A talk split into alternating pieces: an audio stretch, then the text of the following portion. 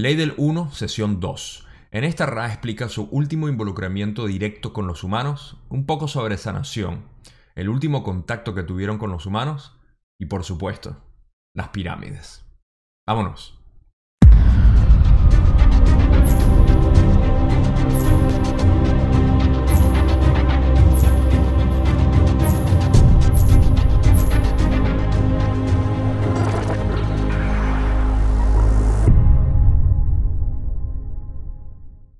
Principio de esta sesión restablece lo que es su método predilecto de contacto, el cual es el formato de preguntas y respuestas que van a seguir utilizando en todas las sesiones siguientes. Don también le pregunta si es buena idea escribir un libro con el material que van a recibir, y a esto Ra le dice que no era la intención de ellos establecer ninguna filosofía, ni escribir ningún libro, ni material al respecto, pero que sí les satisface a ellos que está bien. A ellos lo que realmente le importa es que las personas que están recibiendo la información que ellos les van a dar, que es sobre la ley del uno, simplemente estén felices. Y en sus propias palabras dice, si acaso iluminamos a uno, no estamos iluminando todos los demás también.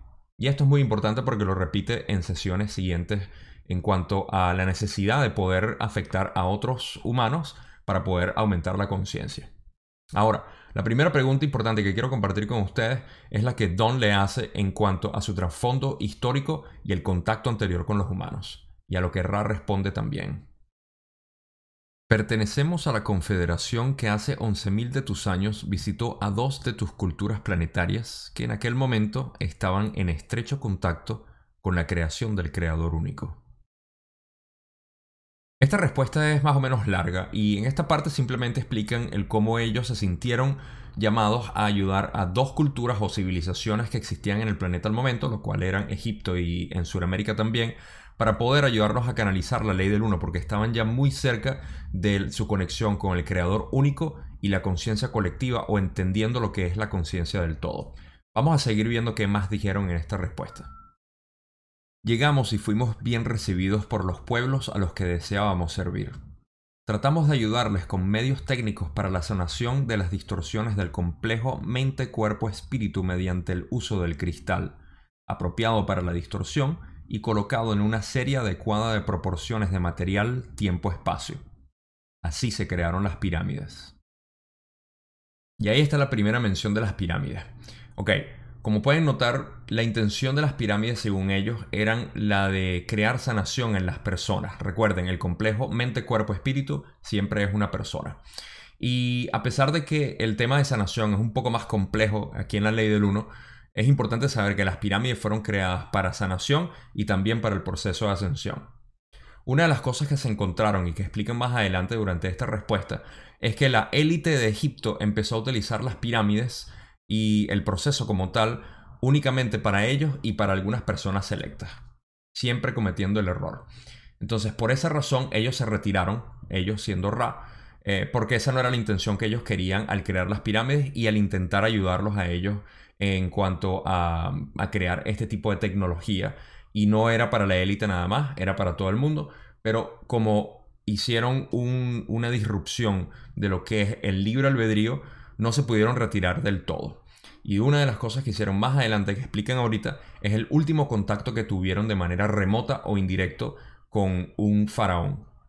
En la decimoctava dinastía, como se conoce en sus registros de distorsiones de espacio-tiempo, pudimos contactar con un faraón, como lo llamarían. Este hombre tenía una limitada experiencia vital en su plano, y era un, como este instrumento denominaría, un errante. Así, este complejo mente-cuerpo-espíritu recibió nuestras distorsiones de comunicación y pudo combinar sus distorsiones con las nuestras. Este faraón se llamaba Akenaten, una persona bien interesante de la decimoctava dinastía. Si les interesa, vayan y lean un poco al respecto. Una de las cosas que mencionan aquí es que él decidió cambiarse el nombre porque con la información que estaba recibiendo asoció a Ra con el sol, el cual significa Aten. Aten es sol. Y Ra dice que aunque no era lo que ellos representaban como tal, estaba bastante cerca y no les importó. Sin embargo, lo importante que mencionar aquí es que Akhenaten se sintió muy identificado con la ley del uno y decidió decretarla como una especie de creencia en ese momento. Afortunadamente, sucedió algo. Sin embargo, las creencias de esta entidad fueron aceptadas por muy pocos.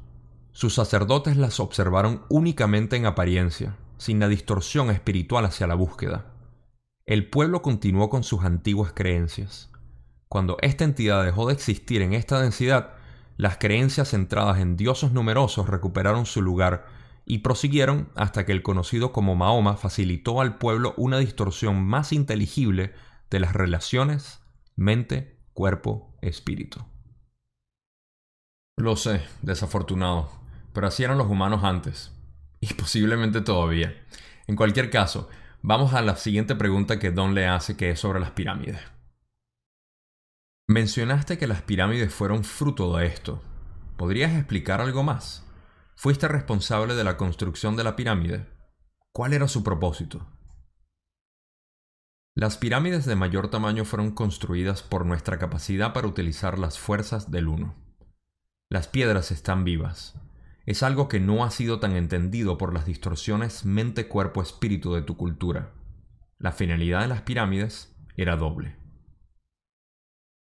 Primero, disponer de un lugar de iniciación adecuadamente orientado para aquellos que desearan convertirse en canales purificados o iniciados para la ley del uno.